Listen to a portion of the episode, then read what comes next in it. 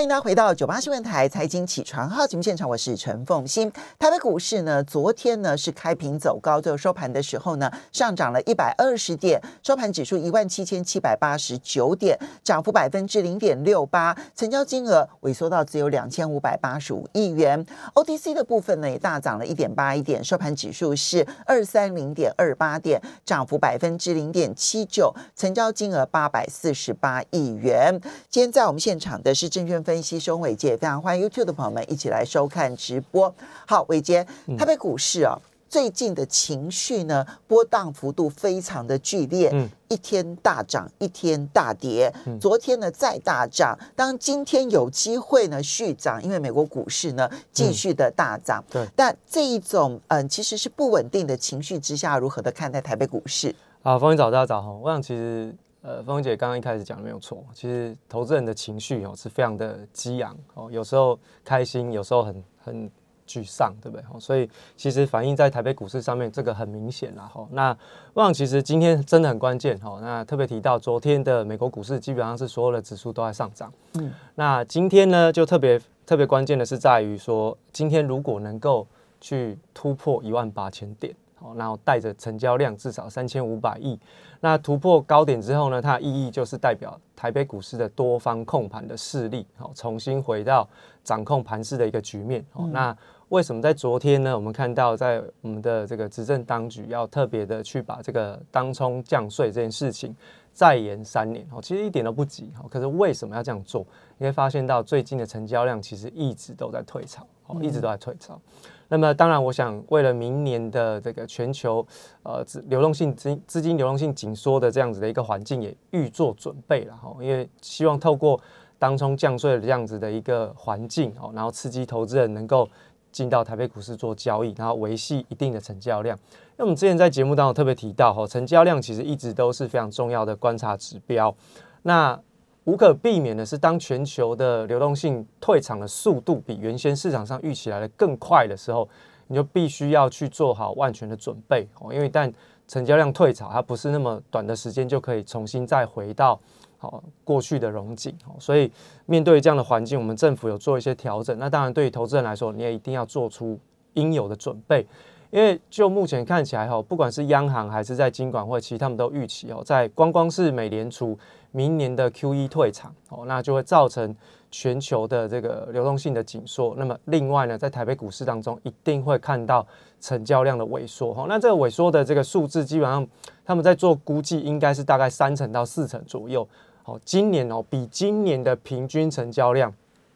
再少掉百分之三十，在你说的是因为国际货币环境变得紧缩，对所造成的成交量的萎缩，没错，而且是他们主要是指预估 FED 的 QE 退场，那就还没有预估到上个礼拜我们看到英国央行升息哦，然后其他的包含像是在加拿大明年的利率决策会上会不会跟进升息？那纽西兰其实是已经升息了哈，那澳洲会不会也跟进？哈，那各位如果五眼联盟哦这几个国家。都在明年要升息，那资金紧缩退场的速度会比一般市场上今年预估的来得更快。好，所以呃，在过去的整个呃外国的媒体上面，他们预估明年的全球金融市场会有两个特色。第一个呢，就是流动性紧缩的风险。好，那刚刚我们特别提到成交量退潮。第二件事情，当流动性紧缩出现之后，因为它没有办法能够足以供应所有的板块雨露均沾，全部都上涨。所以呢，它的波动性就会很激烈。对照回来，我们看到最近的美国股市也好，或者是台北股市，其实你可以发现到，在这一个礼拜当中的行情其实就是这样哦，大涨大跌，大涨大跌，然后涨跌的板块会出现不一样的反应。不然像美国股市，从上个礼拜五开始，要么就是跌科技，要么就是跌船产，哦，这个是非常可怕的一件事情。所以看起来好像在通货膨胀的环境当中，哦，做哪一个板块，好像你追高。都会有一定的风险存在，所以我们过去一直在跟大家分享，就是说，诶，那我们在挑选个股的时候，一定要保持应有的节奏，就是说，当不太适合进场操作的时候，啊，我们就不要再增加手中的持股，就把手中现在现有的部位先看好。那出现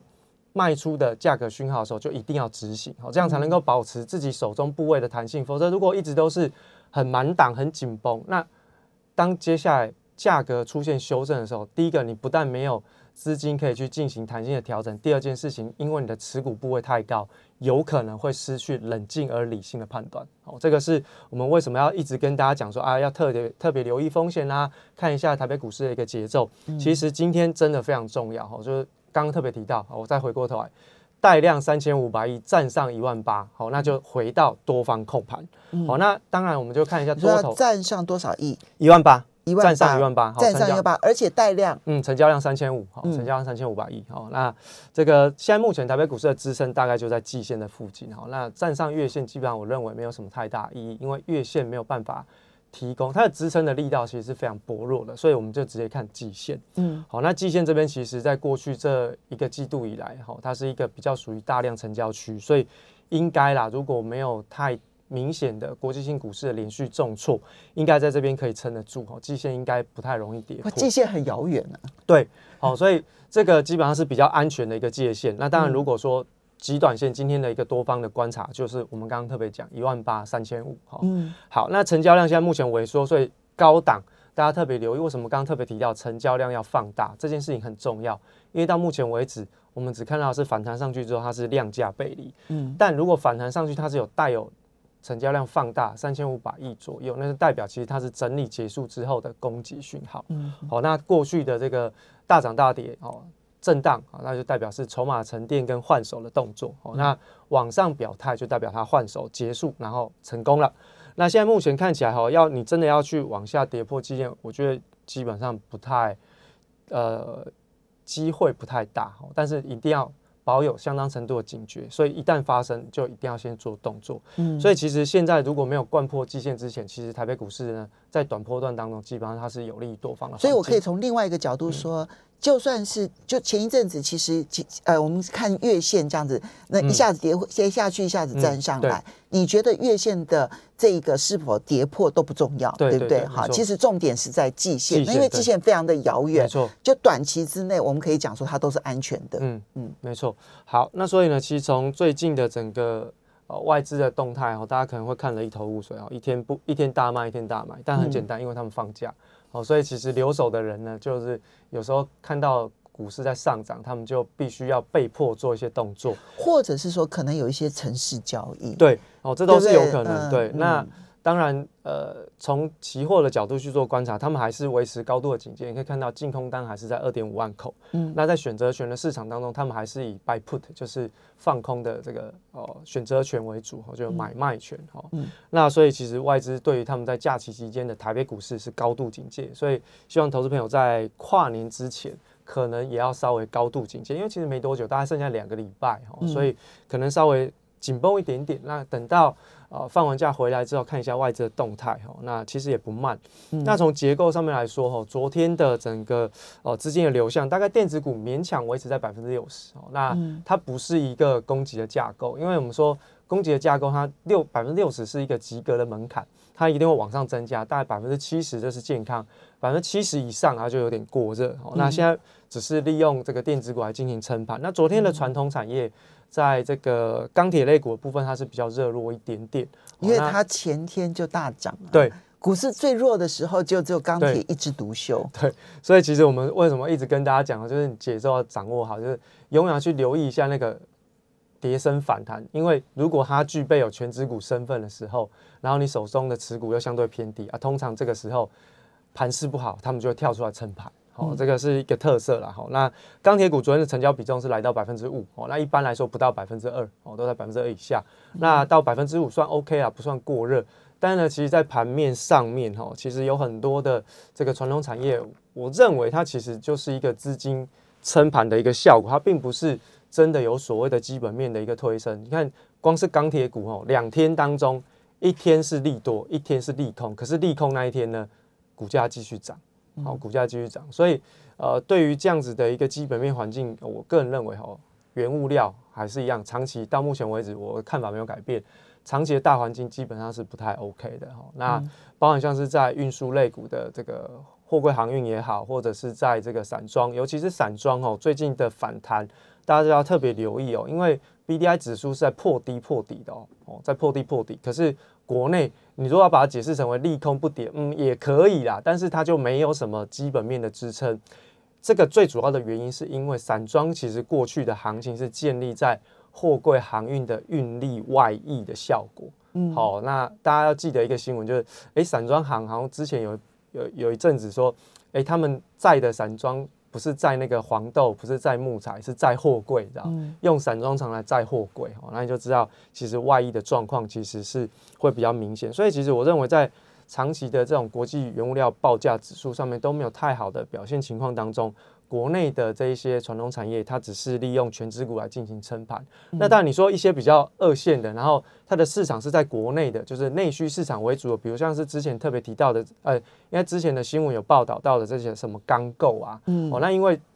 最近这两年哦，台湾资金回流投资厂房的这个机会是增加的，所以对于钢构这种比较小型。市场在台湾的这种特殊的需求的，嗯，这种的确是 OK，他们的可能景气会跟以外销或者是跟国际原物料报价会有点不太一样，那这个是另当别论。但二线它没有办法推升指数嘛，所以你看到中钢一直都跳出来争撑盘，但事实上中钢。它用的一直都是今年大家都已知的利多在撑盘，嗯，好，可是明年度对中钢来讲，虽然预期是不错，但是呢，从整个原物料的行情来讲，它应该不太具备有明显从反弹到回升的一个条件，哦，所以这个是在最近的盘面上面，大家可能要特别留意的。所以，我们我们刚刚上稍微整理一下，就是说，你刚刚我们电电子的部分等下细谈，对，然后呃，可是呢，你刚刚特别提到船产的部分，嗯，你觉得？如果在国际原物料报价，嗯，好，这个重点是国际原物料报价，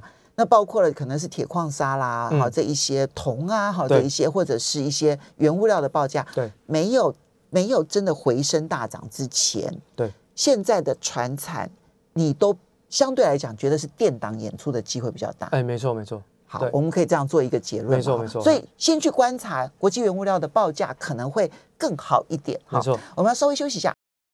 那回到九八新闻台财经起床号节目现场，我是陈凤欣，在我们现场的是证券分析师翁伟杰，非常欢迎 YouTube 的朋友们一起来收看直播。那么，嗯，刚刚就提到了，就是电子占比，就你结构的部分嘛，电子、船产，哈，那电子的占比还不到一个攻击性的占比，没错。那船产的部分呢？你觉得在国际原物料的价格还没有大幅度回升之前？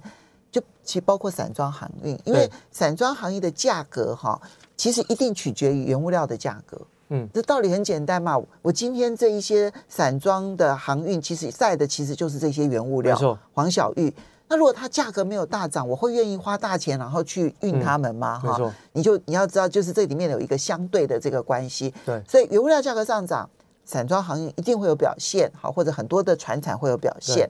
不然的话，它就会沦为个别的公司，嗯，它有个别的利基，好，这个是刚刚提醒大家的。那呃，结构的部分、金融的部分要谈一下吗？哎，金融股吼，基本上在最近，我想其实会比较属于还是属于电档演出啦。哈。那虽然说昨天的这个外资买超其实是比较多，但是吼，基本上它在这个布局的部分都是比较偏二线然后那。呃，一线的部分大概就是只有富邦金跟兆丰金哦。那兆丰金其实就是一个关谷行股的代代表。那富邦金跟国泰金只有买了富邦金，所以我认为它大概就是一个平衡型的操作，它也不太敢。一下子重压太多，但是呢，在金融股的部分撑盘的动作是很明显的。嗯，好，当然我我不认为它是一个攻击性的一个结构啦哈。嗯，那从所以，嗯，所以我们接着就要来看的就是个别公司、个别产业的部分。对，所以我们哈刚有在休息的时候跟大家讲，就是说，哎，我怎么去看？哦那基本上我会很简单，就是用那个新闻面的重点，然后我就大概每天扫一下新闻面的重点，然后扫完之后，每天回来就是看一下。收完盘之后再看一下它的反应哦，比如说最近的联电哦，联电最近这一两个礼拜其实利多很多嘛，可是你有发现联电利多不涨，嗯，然后呢，在联电的股价上面它是在月线以下，好，那最近这五天呢，外资卖超联电是超过九万张以上，然后外资一直发报告说看好联电，哦，所以其实这个就是要提高警觉，因为。我不是说联电不会涨，而是说联电它要涨之前，它有一定的条件。什么条件？很简单，它要留下两件事情。第一个，月线一定要站上。嗯。第二件事情，它在十二月九号有一个空方缺口。嗯。好，那这个空方缺口没有封闭之前，基本上是我们对于联电看法比较保守最主要原因，这是技术面的观察嘛。嗯。那另外就是不管是外资还是投行，它筹码都在松动，所以每天都去做这样的检视。有时候会觉得说，哎，这个动作好像有点繁杂。没错，投资就是需要这样子做，而且是每天每天累积。你累积久了之后，有时候你会瞄到那个股价跟瞄到它的这个筹码变化，你就大概知道它后面会怎么走。好，有时候是这样，它是累积下来的一个。过程，所以它是新闻热度高，利多消息不断，没错。但是你看到外资是在买，对，然后呢，它的技术线型上也是偏弱，对不对？对，因为很多的讯号都已经告诉你说它是比较偏弱嘛，所以就不要硬着头皮，还是一定要去这个做连电，然后要去参与所谓的三位数，可以参与它的三位数，但是条件先达到。我刚刚讲讲到站回到月线，甚至要封闭掉十二月九号的空方缺口，哎，三位数才有机会嘛。那如果连这个目标都达不成，现在跟我讲说他上看三位数，其实我会觉得有点难以想象。嗯，好，那另外呢，就是在昨天的这个外资五日的这个统计下来的这个卖超前十名，还有就是在长荣行跟华航。那华航跟长荣行其实过去外资已经筹码松动很有一阵子了哈，所以我们在看到华航的部分，它是越股价在月线以下，而且月线是下弯，这个就是很标准哦。跌破月线之后反弹站不上，沿着月线开始往下修正，而且它的筹码是明显松动。刚刚特别提到，长隆行也是同样的现象。好，那所以其实提到这边哈，还是要跟大家讲，就是说以现在目前我们在。挑选股票的一些相关的逻辑哈，最近大力光的上涨，我想其实大家应该会觉得蛮意外，因为大力光拉到涨停板应该很少见吧，好，对不对？好，所以这个大力光最近外资出了报告，哈，他说目标价大概就在年线附近。它应该是这个天风的郭明奇吧？呃，入入资的话，应该就是只有只有郭明奇啊，好，那。我们之前在跟大家提醒大力光的时候，其实很简单了，我们就直接单纯就看均值回归，没有在没有在跟各位对，我记得你大概在在在一个月前的时候提到大力光，然后记得上次在十二月八号，木华哥来代代班的时候，哈，木华哥最后也问我，就还是点大力光，对，就没想到，对，所以其实我们当时候看的条件很简单，就是单纯我就只看均值回归，我认为它太便宜了，嗯，哦，市场上错杀，那就站在本一比，它平均长期大概就是二十倍，嗯。股价净值比它长期大概就是三倍。如果你去看股价净值比，它是已经跌破股价净值比长期平均以下很远。对，它其实，在两千零出头这个地方呢，从十十月中旬来到低点之后，它整理的时间已经是长达两个多月的时间。对，大概两个多月哈。那就是说，说就是它当然跌很凶了，然后但是它在底部这个地方整理两个多月，而且这底部哈一直不断都有利空，它都没有破底。好，然后。在过去这两个月的整理当中呢，有大概有五十五天哈，嗯，五十五天，好，五十五天，这个港商野村哈买了将近快三千五百张，两千一百块以下，好，两千一百块以下，野村野村一直不断在收筹嘛，嗯，这我们之前都有跟大家讲过了哈，那同样的这个逻辑嘛，那所以那他现在连标三根了，对，你觉得呢？我觉得你就是看大量低点不破，就昨天，好，昨天大量低点不破啊，基本上挑战高点的机会都还有，而且他已经把这个。九月二十八号吧，就是前面那个空方缺口进行封闭啊。那封闭完了之后，应该它的股价是有机会朝向外资给出的目标价前进，就大概在年线。那我们之前跟大家讲均值回归，本一比二十倍也好，或者是股价净值比大概在三倍左右，也都大概跟外资的目标价很接近。哦，所以其实这个价格似乎是一个合理的一个状况。但在合理的过程当中，大家还是特别留意一下，就是在。价格所给你的一些市场上面的讯号，比如说它还没到之前，它就已经先跌破大量的低点哦，这个时候你就要警讯，不见得说我们给出的目标价或者是外资给你的目标价是一定会到，它中间一定会有一些细微的变化。当这个变化出现的时候，千万不能忽略。所以你设定的目标是股价净值比的三倍？呃，没有，因为我们是看长期的它的长期股价净值比的这个 河流图。去做看的好，那所以呢，它只要能够呃股，所以先设定的是它的长期平均的股价净值比，并不是说每一档都是如此这样，对对对，是它的长期。那当当然第二个部分当然就看一些外资报告当中所设定的目标价，没错，这个是先设定的一个目标，对，但过程当中还是要提醒大家。昨天的低点不能跌破，没错哈。昨天因为是大量的这一个长红棒的低点，如果跌破就很危险。没错，嗯，好的，因为大量通常都是通常都是筹码换手的地方了。那好，然后另外就是从大力光这件事情，你看，如果说我们要事后来做检讨啊，为什么我们看对？回过来看方法是不是对的？嗯，第一个我我都习惯抓的是产业龙头，哦，产业龙头，因为它对于它的营业的内容的周期循环才会有一个固定的规律。嗯哦，那中小型类股很容易受到筹码的影响，所以我都不去看中小型类股，这是为什么？我在这边都只讲龙头股的原因。好，那那另外呢，就是我们利用同样的逻辑，我们在上一个波段是不是跟大家讲货柜航运？对航运对，但是货柜航运它的特色就是看股价净值比，所以我们就用股价净值比算给大家听，用净值的角度去做出发。那这两件事情不就是重复的事情一直做嘛？就是我们把它复制完，就把它贴到大力光这边来。那同样的，我们在节目当中跟大家讲，华航跟长隆航它是超涨，它的价格已经超出太多，一样的逻辑，我们去检视。所以其实同样的逻辑可以检视很多事情，这个就是每天。我们在做了功课的内容，好就是这样啊。那把大家，我已经把我的这个美感都已经跟大家讲了，所以其实大家都可以。那现在还有没有那种整理很久，看起来有超跌，然后整理很久的？现在目前看起来哦，现在在观观察是钢铁有没有钢铁有没有超跌的机会，但事实上现在目前看起来国际大环境不太好，可能机会也不大。哦，那所以其实当我们找到一些比较属于好的一些。呃，目标或者是方向的时候，会跟大家做提醒。那之前有跟大家讲过，上个礼拜跟大家讲过，是在这个中国大陆。对，你觉得陆港股的部分，呃，陆股的部分，对中国大陆哈，因为最近他们的人行一直在酝酿，要准备要宽松放水。那他们在宽松放水的过程当中，这一次酝酿的不是大水漫灌，他们是要精准投放。那如果精准投放，可能要特别留意一下这个选择板块。好，那现在目前看起来在。这个人行的降准啊、降息，可能未来在这个资金流动性投放的部分，会跟欧美市场完全不同。欧美市场在紧缩，可是中国大陆会出现宽松的一个现象。那这样，可是那里面就牵涉到 ETF，它是终究还是大盘。没错，对。所以其实在中国大陆的股市上面，我认为跌最深的这个企业，大型的企业。应该是有机会先反弹，而且它会相对比较稳定，所以其实在这个中国大陆的投资上，我认为大型的龙头企业应该是一个比较重要的领涨指标。好的，谢谢伟杰，也要非常谢谢大家。